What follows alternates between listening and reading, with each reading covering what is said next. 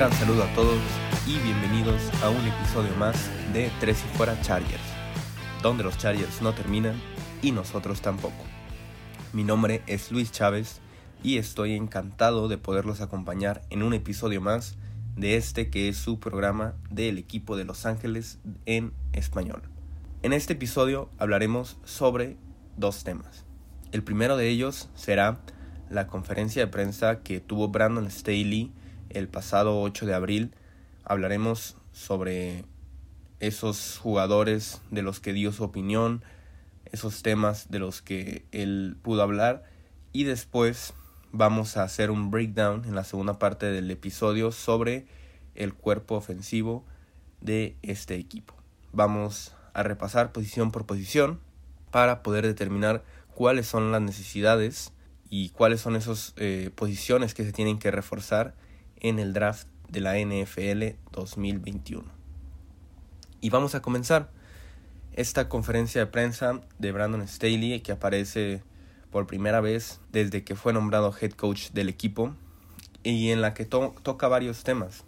Primero en cuanto a la ofensiva, mm, habló sobre la línea ofensiva, sobre cuáles fueron esos agentes libres que llegaron al equipo, que fueron para, para, el, para ellos la agencia libre fue muy buena, ya que pudieron traer a esos jugadores que marcan la diferencia, sobre todo la línea ofensiva. Él está consciente de que la posición de tackle izquierdo es un agujero que se tiene que, que llenar y muy seguramente lo veremos en el draft porque también habló sobre el jugador Trey Pipkins, cómo este se puede desarrollar, que no ha tenido muy buenas temporadas, pero que podría llegar a, tener un buen nivel. Recordemos que Pipkins la mayoría de las veces que ha jugado ha sido de tackle derecho. Entonces él necesita tener ese avance para poder jugar también de tackle izquierdo. Pero no es el plan del equipo que él vaya a ser el tackle izquierdo. Simplemente habló sobre cómo es un jugador que se puede desarrollar. Y también en, en la parte de la línea ofensiva como ya decíamos, habló sobre cómo Corey Linsley llegará a ser una pieza clave en el equipo, esa química que pueda lograr con Justin Herbert. También habló sobre eh, Brian Bulaga, cómo va a ser necesario poder mantenerlo sano. Algo que se me hizo a mí un tema muy interesante fue cómo comparó con Andrew Whitford, este jugador de los Rams, en lo que él dice que el jugador tenía una rutina diferente a la de sus compañeros, ya que él es muy veterano, al igual que Bulaga, que ya tiene muchos años en la liga. Y recordar pues que lo importante, ¿no? Es que los jugadores puedan llegar sanos al partido del domingo. No hay que tronar a los jugadores en, en los entrenamientos algo que ocurre en muchos lados. Está también el ejemplo de DeAndre Hopkins, que él, por ejemplo, no, no entrena los miércoles para poder estar al 100% el domingo. Son esos jugadores ya un poco más veteranos que conocen su cuerpo y saben cuál es el manejo que se les tiene que dar. Otra parte importante de la que habló Brandon Staley fue sobre la defensiva. Estos jugadores de de la defensiva que pueden ayudar ¿no? al equipo. Recordamos que pues él fue el coordinador defensivo del equipo de los Rams y él habló sobre qué esperar ¿no? de, estos, de estos jugadores de la posición de cornerback, cómo tienen que ser ellos para poder estar en este equipo. Ellos buscan jugadores que tengan dos grandes cualidades. Para empezar, en el uno contra uno, poder tener esa marca, ese marcaje personal que sea de calidad, ¿no? Él habla sobre cómo estos jugadores tienen que tener esa, esa gran habilidad en el primero, segundo y hasta en el tercer nivel para poder defender a cualquier, a cualquier wide receiver. Después habla sobre que el equipo tiene que conseguir esos jugadores que puedan hacer las tacleadas de la mejor forma no, no fallar ninguna tacleada porque esto determina mucho cómo, cómo se desarrolla ¿no? el juego después. Entonces habla sobre la importancia de esos jugadores. En cuanto a los safeties, también habla sobre solamente que, que hay tres en el equipo, como Nesir Adderley puede desarrollarse ya que él, recordemos, tiene dos temporadas, pero solamente en una pudo jugar porque en la primera que en su temporada de novato estuvo lesionado y no pudo no pudo tener mayor actividad lo que mm, hace que, que, sea pues muy difícil calificarlo él solamente tiene esa temporada de experiencia. Y también cómo, cómo estos eh, jugadores pueden ayudar, ayudar a los equipos especiales. Habla también sobre la contratación de Ryan Smith qué fue lo que vieron ellos en el jugador, este jugador que tiene la posición de corner pero que él, juega en los equipos especiales, cómo teniendo un poco más de estos jugadores los equipos especiales pueden ser de mayor nivel. Y también habla sobre cómo, cómo él trabajó con Jalen Ramsey, cómo puede poner este trabajo en Derwin James. Jugadores de gran calidad. Recordemos Derwin James tuvo una temporada con muchas lesiones, pero es un jugador de gran nivel. Fue la primera, el primer pick de Los Ángeles en el draft. Y cómo podrá desarrollarse en, en este equipo para poder ser ese pilar ¿no? en, en, la en la defensiva. Por último, habla sobre cómo un jugador como Jerry Tellery será muy importante en, en esta defensiva. Cómo poder presionar al coreback también por el interior puede ser clave, no solamente con pass rusher, ya que el, el coreback puede, puede colapsar ¿no? desde adentro. Y pues bueno, estos fueron más o menos los temas que tocó Brandon Staley. Se ve que él es un head coach que sabe muy bien lo que está haciendo, tiene muy claro cuáles son las metas del equipo, los jugadores que tiene, cómo desarrollar el talento, la forma de comunicar. Es un head coach que transmite mucha confianza. Ya veremos obviamente los resultados en la cancha, pero por el momento eh, es un fue una fue una decisión para mí buena el traer a este head coach, aunque sea un poco joven y no haya tenido experiencia. Será será ya el tiempo el que nos diga, pero yo confío en que será lo mejor. Y ahora vamos a hablar sobre la ofensiva, los jugadores que hay en esta ofensiva. Hablaremos posición por posición de el, cuerpo de los corebacks. Sabemos que el equipo tiene a una gran figura en desarrollo como es Justin Herbert.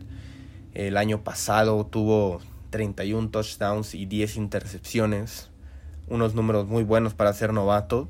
También recordemos que ganó el, premio a, novato ofensivo del año. Tuvo una muy buena temporada, eso, eso hay que decirlo.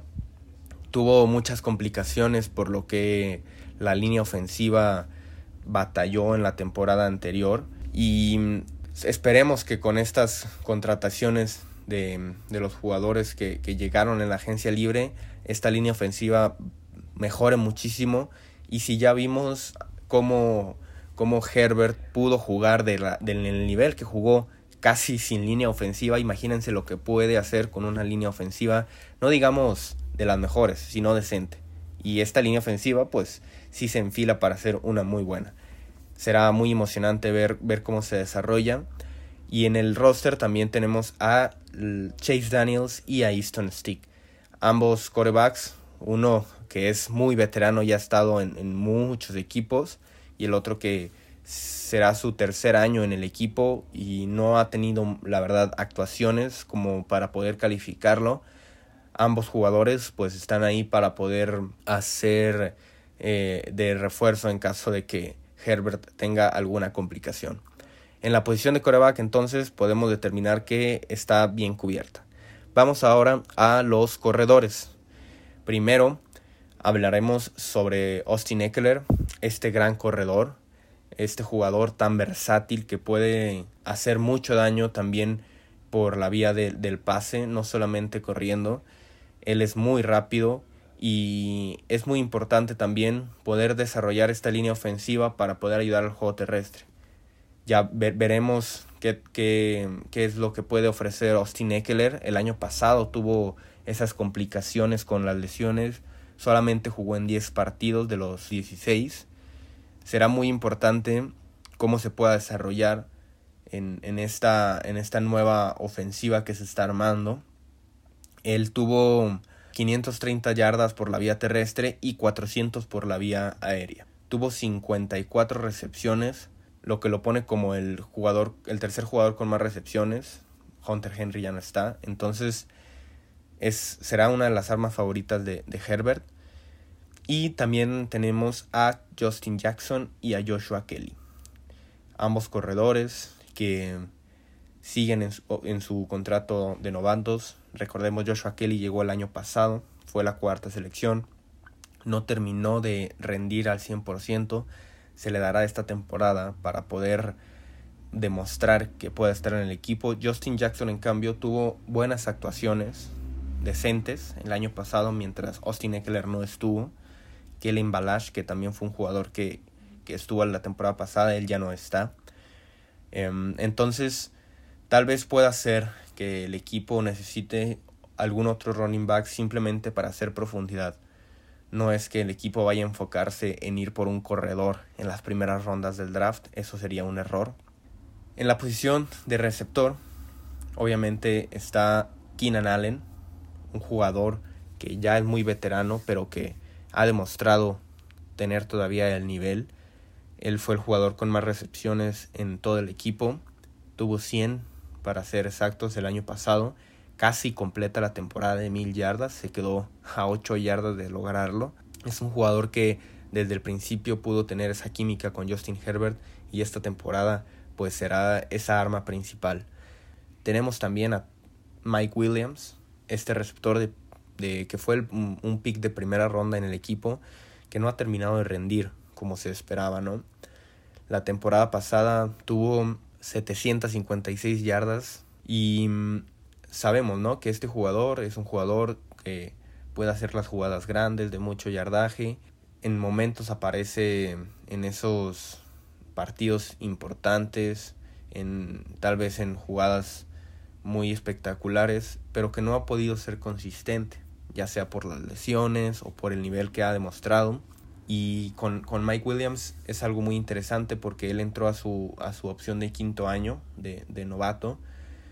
El siguiente año será entonces agente libre y yo veo muy difícil que pueda regresar al equipo porque él si tiene una buena temporada este año como para que el equipo quiera pagarle va a querer cobrar mucho dinero y no sé si lo valga en serio y está la otra opción si tiene una temporada como las ha tenido en los últimos cuatro años con el equipo. La verdad, el equipo yo veo muy difícil que quiera retenerlo.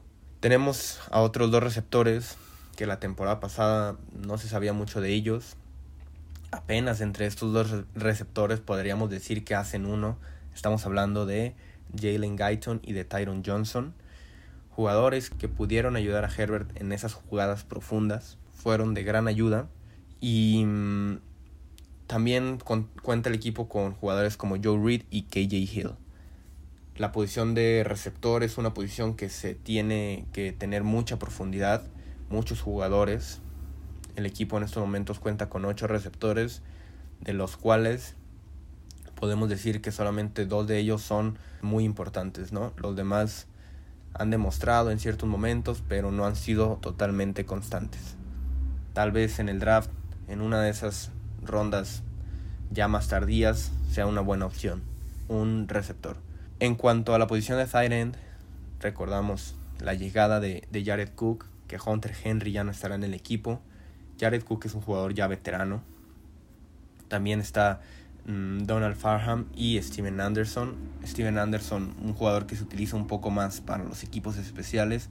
Entonces, en realidad, solamente se cuenta con esos dos ends y ninguno de ellos tiene esa cualidad que, que, se necesita en un ala cerrada de poder bloquear, ¿no?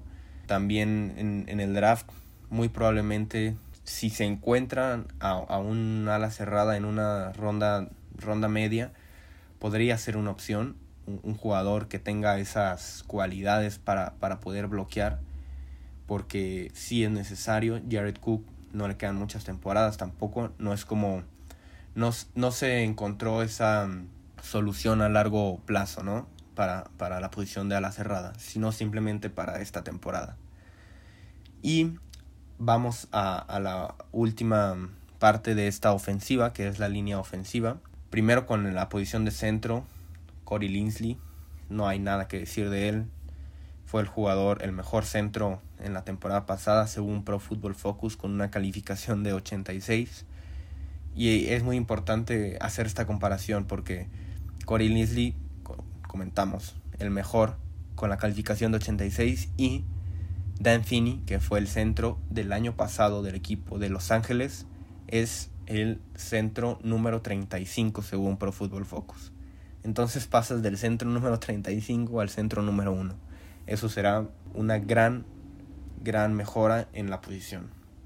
También está eh, Scott Queensberry, este jugador que vino del draft del 2018, no ha terminado tampoco de, de rendir. Él estará ahí para hacer la profundidad en el, en, el roster si se necesita. En los guardias ofensivos, la contratación de Ode Abushi, de Matt Failer, serán pues muy importantes. Ambos jugadores pintan para ser esos jugadores titulares. También está Nate Gillian en el equipo. Solamente se cuenta con estos tres guardias. Recordemos que bueno, la posición de, de guardia y de tackle también se puede pues ahí como si algún tackle necesita jugar de guardia o, al revés, es complicado, pero en dado caso de que sea necesario se puede hacer. También igual con el centro, hay algunos centros que pueden jugar de guardias. Y mm, por último, en los tackles tenemos obviamente a Brian Bulaga y a Trey Pipkins por el eh, lado derecho. Este jugador, eh, ya habíamos hablado de él un poco antes en el episodio, de Trey Pipkins, que llegó en el 2019 por vía del draft. Y por último, el, otro jugador que está en el roster pues es Tyrese St. Louis, otro tackle. Y esto de que nos habla que será muy necesario poder traer a un tackle izquierdo en el draft. Sabemos que es la mayor necesidad del equipo, no hay ninguno. Es vital poder reforzar esta línea ofensiva. Podemos decir que en la posición de coreback, para, como conclusión, el equipo está bien cubierto.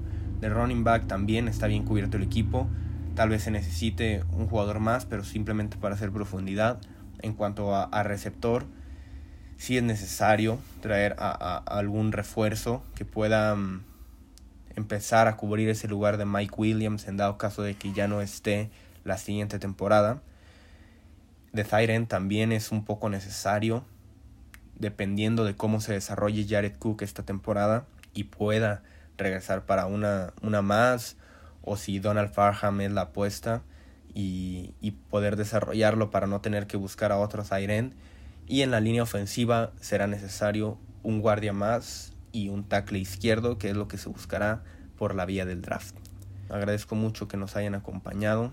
Recuerden que los episodios pues todos los lunes y los jueves se publican. Les agradezco que hayan estado aquí. No olviden seguirnos en nuestras redes sociales, Recuerden seguir el canal de Tres y Fuera en YouTube. A mí me encuentran en Twitter como Luis Chávez 08 y estén al pendiente porque los Chargers no terminan y nosotros tampoco. Tres y Fuera. Hola, soy Rudy Jacinto, creador de Tres y Fuera. Si te gustó el programa de hoy, suscríbete a este y otros podcasts de la familia Tres y Fuera. Tres y Fuera NFL, Tres y Fuera Fútbol, Tres y Fuera de tu equipo favorito y claro, el canal de Tres y Fuera YouTube con videos todos los días. Porque si tu equipo existe, Tres y Fuera lo cubre.